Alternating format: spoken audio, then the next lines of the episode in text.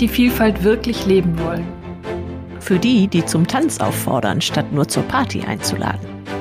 Für die, die sich Zündstoff zum Andersdenken wünschen.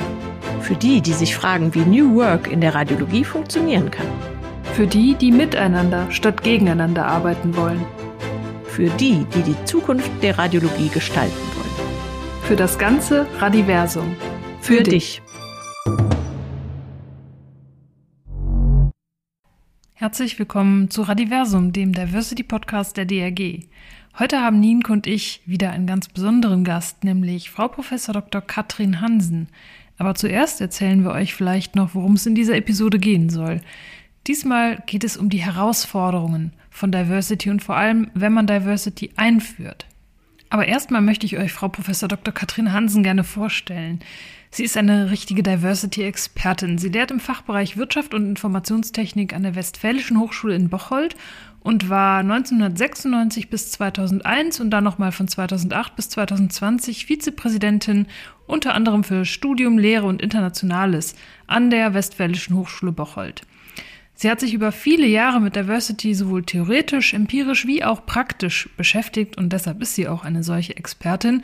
Und als Hochschullehrerin hat sie in häufig sehr divers zusammengesetzten Gruppen als Gleichstellungs- bzw. Ausländerbeauftragte und auch als Vizepräsidentin in der praktischen Umsetzung von Diversity ihre Erfahrungen gesammelt. Als Wissenschaftlerin in verschiedenen Forschungsprojekten und auch Auditorin beim Stifterverband im Programm Vielfalt gestalten, erlebt und berät sie Organisationen zu geeigneten Modellen und guten Praktiken im Umgang mit Vielfalt. Und wir sind sehr gespannt auf Ihre Erfahrung und Ihre Einschätzung, wo eigentlich die Herausforderungen von Diversity liegen. Herzlich willkommen. Frau Professor Hansen, wozu brauchen wir Vielfalt überhaupt? Diese Frage kann ich einfach zurückgeben. Wir haben Vielfalt. Es ist einfach nur die Frage, sehen wir sie und können wir sie klug nutzen? Also Vielfalt ist immer da, nach den verschiedensten Dimensionen. Sei es nun Interdisziplinarität, sei es die Genderfrage, äh, sei es unterschiedliche Erfahrungen. Und die große Frage ist einfach, wie machen wir etwas Kluges daraus? Und wenn wir versuchen, diese Vielfalt zu homogenisieren, dann ist es eine Anstrengung, die einfach in die falsche Richtung geht, weil wir die Potenziale von Vielfalt nicht heben können. Und das sind die folgenden. Wenn Sie die Interdisziplinarität sich anschauen, dann haben wir verschiedene verschiedene Herangehensweisen an Problemlösungen. Das dauert vielleicht ein bisschen länger, bis man dann zu einer guten Lösung kommt. Die ist von der Qualität her aber in aller Regel angesichts komplexer Fragestellungen viel angemessener und viel besser. Wir können viel kreativer arbeiten, wenn wir in der Lage sind, Perspektiven zu wechseln. Und das passiert halt nicht nur, indem wir Menschen mit unterschiedlichen Perspektiven in einen Raum bringen, die das austauschen, sondern indem wir lernen, diesen Perspektivwechsel systematisch vorzunehmen, indem wir lernen, mit Konflikten konstruktiv umzugehen und damit als System flexibler werden. Das sind meiner Meinung nach die wirklichen Vorteile von Diversity und die kann jede Organisation, sei es eine Hochschule, sei es eine äh, medizinische oder sonstige wissenschaftliche Fachgesellschaft sein oder auch ein Unternehmen. Wir haben Diversity. Die Frage ist also, wie gehe ich klug damit um? Reicht es denn nicht auch, wenn die wirklich guten Leute durch eigene Anstrengungen zum Beispiel in Top-Positionen vordringen? Wofür brauchen wir dann sozusagen überhaupt die Betonung von Diversity? Meine liebe Frau Hansen, Sie gehen jetzt davon aus, dass wir eine Meritokratie haben. Also das heißt, dass tatsächlich die Menschen, die die beste Leistung gebracht haben, in Top-Positionen kommen. Die Frage ist aber, Wer definiert, was eine gute Leistung ist? Wer definiert, was Performance ist, was Erfolg ist? Wer definiert denn, welches die geeigneten Kandidaten sind? Und da geht es nicht unbedingt danach, objektiv messbaren Erfolg zu haben, sondern es ist auch die Frage, wer passt ins System? Wer ist uns ähnlich? Vor wem müssen wir keine Angst haben? Und wem können wir vertrauen? Und Vertrauen hat häufig auch etwas mit Ähnlichkeit zu tun. Wer mir ähnlich ist, dem kann ich eher vertrauen als jemand, von dem ich gar nicht weiß, wie tickt er oder sie eigentlich? Was sind seine Werte? Was sind seine Kriterien? Wie kann ich diese Leute beurteilen? Also insofern ist gar nicht die Frage, werden jetzt Menschen erfolgreich und äh, werden deswegen äh, in Karriere, also wird ihre Karriere gefördert? Werden sie dadurch in Top-Positionen kommen? Sondern es geht vielmehr darum, haben die vielleicht einen Habitus, der Vertrauen erweckt, so dass ich sage, wenn ich diese Person in den Vorstand hole, wenn ich diese Person berufe auf eine Professur, glaube ich dann, dass ich eine sichere Wahl treffe, dass ich kein großes Risiko eingehe, dass sie in der Lage sind, Forschungsmittel einzuwerben, weil sie ähnlich ticken wie ich und ich kann sie dann besser beurteilen. Und Menschen, die anders sind, die fremd sind, zu denen Vertrauen zu entwickeln, ist gar nicht so einfach und dann ist die sichere Entscheidung, ich berufe den oder die, die mir am ähnlichsten ist. Da sprechen Sie jetzt ein sehr wichtiges und interessantes Thema an. Welche Ängste treten denn da so typischerweise auf? Also mhm. welche Bedenken gibt es da zum Beispiel bei den Entscheidungsträgern? Ja, wir haben ja eine ganze Reihe von Menschen befragt, die selber in Vorständen, Aufsichtsräten, aber auch in Top-Positionen in der Wissenschaft sind.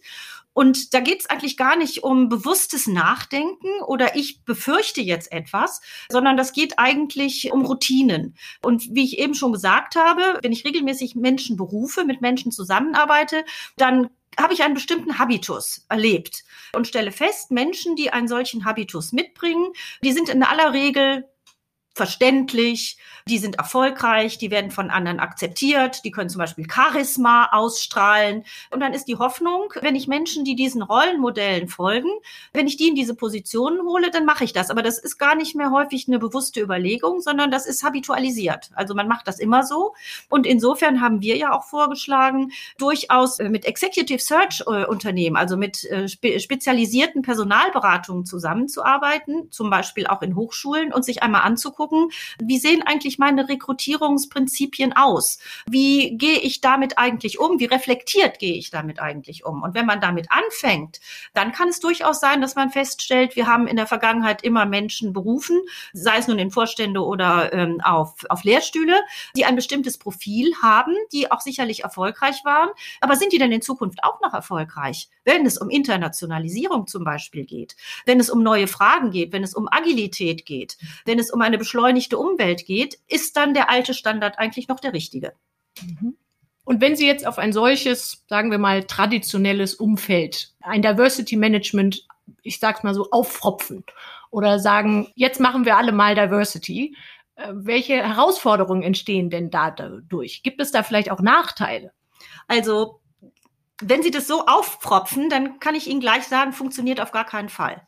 Also das geht, ist niemals eine Top-Down-Veranstaltung. Äh, es ist aber auch nie etwas, wo man sagen kann, ich mache das jetzt bottom-up in der Salami-Taktik und hinterher ist dann auch mein Vorstand divers zusammengesetzt, sondern es muss halt immer ein quasi ein Gegenstromverfahren sein. Und ich empfehle, dass man in, der, in den Top-Positionen sich der Frage wirklich stellt und überlegt, trauen wir uns zu, einen Prozess anzustoßen, der unter Umständen die ganze Organisation verändert. Umgang mit Diversity heißt, wir arbeiten mit komplexen Systemen, mit komplexen sozialen Systemen. Und wenn Sie da ein bisschen was verändern, haben Sie an einer ganz anderen Stelle häufig nicht intendierte Effekte. Und äh, das kann sehr erschreckend wirken. Also insofern, man begibt sich dann schon auf einen Weg, der ein Stück weit ergebnisoffen ist. Und das muss der Vorstand abnicken. Ne? Also der Vorstand, es müssen Menschen in, in Top-Positionen, die die Verantwortung für die Organisation haben, müssen sich dieser Verantwortung stellen und sagen, wir versuchen das. Und wenn es mal Gegenwind gibt, wenn es mal schwierige Situationen gibt, stehen wir das auch durch. Wir brechen den Prozess auf keinen Fall wieder ab, ne? wenn es unangenehm oder wenn es äh, schwierig und lästig wird.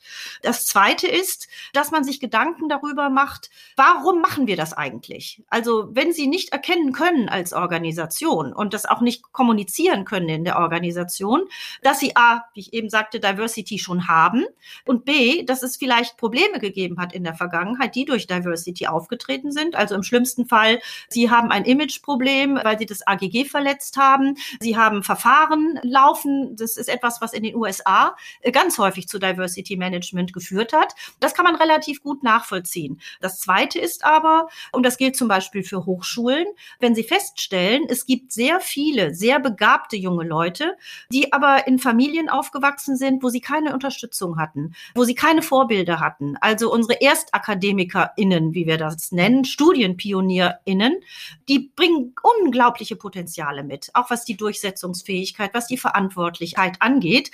Aber die brauchen eine besondere Unterstützung. Und wenn sie als Organisation diese Potenziale für sich erschließen wollen, dann brauchen sie einen klugen Umgang damit. Also das heißt, die, diese Gruppe Muss fokussiert werden im Diversity Management, damit sie ihre Potenziale entfalten können, dass sie das Studium nicht nur durchstehen, sondern erfolgreich durchstehen und dann später in der Organisation, in der sie später arbeiten, dann auch in der Lage sind, ihre guten Ideen und Fähigkeiten einzubringen. Das mhm. wäre ähm, der zweite Schritt. Und man setzt das dann so weiter fort. Aus Amerika kommt, wird dann immer als dritter Schritt vorgeschlagen, wir brauchen eine Vision. Also wenn wir uns auf den Weg machen, also zum Beispiel beim Diversity Audit, das dauert zwei Jahre, dass wir uns Gedanken machen, wenn wir dieses Audit durchlaufen haben, was haben wir dann eigentlich gelernt? Wie hat sich unsere Position verbessert? Wenn man so weit ist, dann kann man das auch ein Stück weit kommunizieren, die Basis verbreitern. Wir suchen dann auch äh, nach Erfolgen, die wir nachweisen können und wir gucken genauso nach nicht intendierten Effekten, die positiver Natur oder negativer Natur sein können und haben dann hinterher die schwierige Aufgabe, uns auch mal unsere Systeme anzuschauen. Also Rekrutierungssystem habe ich eben schon angesprochen. Wenn ich es schaffe, Menschen, die aus anderen Ländern kommen, äh, die einen anderen sozialen Hintergrund haben, familiären Hintergrund, als die Menschen, die bei uns bereits erfolgreich sind. Also zum Beispiel im Medizinerbereich die Frage, wie viele erfolgreiche MedizinerInnen kommen denn aus Ärztehäusern, kommen aus Akademikerhäusern? Wie viele Menschen haben Sie dabei, die zum Beispiel eine Migrationsgeschichte haben, die aus anderen Ländern kommen? Wie international sind sie eigentlich? Eigentlich aufgestellt? Also das sind alles Punkte, die man sich angucken kann. Und da muss man schauen, wie kommt das denn? Wenn Sie feststellen, Sie sind eigentlich gar nicht so divers, wie Sie gerne sein möchten, kann das zum Beispiel mit den Rekrutierungssystemen zu tun haben. Wenn Sie aber zum Beispiel feststellen, wie das bei in der Medizin äh, meines Wissens ja auch ist, es gibt wirklich ganz, ganz viele wunderbare, tolle, talentierte, hochintelligente junge Frauen, die haben fantastische Abiturnoten, starten das Studium bei ihnen und dann werden das immer weniger. Sie verlieren einige bereits im Studium, sie verlieren weitere auf dem Weg zur Habilitation und wenn Sie sich dann mal angucken, wie sind denn Ihre Lehrstühle besetzt, wie sind denn die äh, Chefarztpositionen besetzt, dann wird ganz klar, Frauen verlieren sie die Frauen werden ja nicht dümmer in der Zeit, sondern die Frage ist, ist die Arbeitsorganisation im medizinischen Bereich so aufgestellt, dass das für Frauen machbar ist? Viele Frauen sehen sich ganz stark in der Verantwortung für ihre Kinder. Die Väter auch. Ob sie die jetzt verlieren, weiß ich nicht. Bei den Frauen kann man das aber durchaus sehen. In unserer Gesellschaft sind Frauen halt ganz besonders in der Verantwortung. Und wenn ihre Arbeitsorganisation so aufgestellt ist, dass die Frauen in Konflikte kommen zwischen Familie und Beruf, dann verlieren sie die natürlich. Eine andere Frage ist, wie sieht es aus äh, mit der Kultur? Ne? Sind Frauen gleichermaßen akzeptiert? Sind Menschen, die ihr Leben in einem anderen Land begonnen haben, gleichermaßen akzeptiert? Oder ist es, geht es darum, dass man einen biodeutschen Habitus mitbringen muss und nur dann als erfolgreich gesehen wird? Also die Systeme der Rekrutierung, die Systeme der Arbeit, der Organisation, der Beförderung, der Belohnung, alle die müssen angeschaut werden. Bis auch, wie kommunizieren sie eigentlich? Wie sieht ihre Kultur aus? Das ist sicherlich etwas, was äh, sehr lange dauert und auch schwierig schwierig sein kann. Da muss man sich dann auch Kompetenzen äh, herbeiholen, selber auch schulen. Das geht hin bis zur Frage, wie führe ich eigentlich eine diverse Gruppe, wie was auch immer Diversität jetzt äh, in diesem Moment heißen soll, Internationalität, Gender, Interdisziplinarität, was auch immer. Und schließlich muss man dafür sorgen, dass das Diversity-Programm auch nachhaltig aufrechterhalten bleibt. Das hat zum Beispiel, kann Probleme bringen, wenn es einen personalen Wechsel in der Verantwortung gibt. Zum Beispiel in der äh, Hochschulleitung, äh, wenn eine Hochschulleitung, eine Universitätsleitung, ein Präsidium sich stark gemacht hat für Diversity und dann läuft die Amtszeit ab, wird das nächste Präsidium das genauso machen. Mhm. Wenn jemand in Pension geht, in Rente, wird der Nachfolger, wird die Nachfolgerin das weitertreiben. Also das muss man überlegen äh, und dann eben ganz häufig auch die Frage, ist es in den Statuten verankert? Ist es im Leitbild äh, zum Beispiel äh, der Universität oder der Hochschule verankert? Und was gibt es für Systeme, die über einzelne Personen hinaus tragen? Und vor allen Dingen ist eine verantwortliche Haltung bei nicht allen, aber möglichst vielen Menschen in dieser Organisation entstanden, weil dann haben sie ein äh, System, äh, das nachhaltig aufrechterhalten werden kann. Mhm. Ja, den Punkt finde ich sehr interessant. Ähm, meine Frage wäre jetzt noch, was würden Sie denn jemandem entgegnen, der sagt, diese Frauen oder auch Männer, Väter, was auch immer, die nicht bereit sind, ihr restliches Leben dem Ziel unterzuordnen, Chefarzt oder Professorin oder was auch immer zu werden, die haben dann einfach auch nicht das Zeug, was es braucht, um diese Position zu erreichen und auch auszufüllen.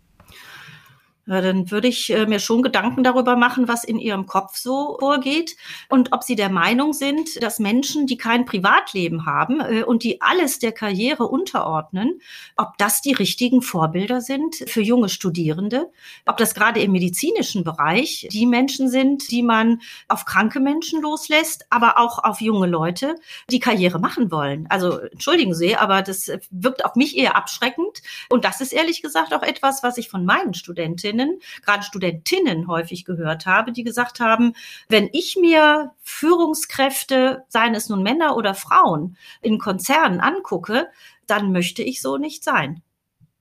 Das wollen Sie doch nicht, oder? Also ich jetzt persönlich nicht. genau. Ähm, und die zweite Frage, die mich natürlich auch noch interessiert, was ist denn mit den Männern, sagen wir jetzt mal so in äh, mittleren Führungspositionen, die jetzt Angst darum haben, um ihre weiteren Karriere Optionen sozusagen. Die müssen die überhaupt Angst haben davor, sozusagen, dass sie jetzt sehr viel Konkurrenz eben durch Frauenförderprogramme oder eben durch mhm. den Wunsch nach mehr Diversity in Führungspositionen haben.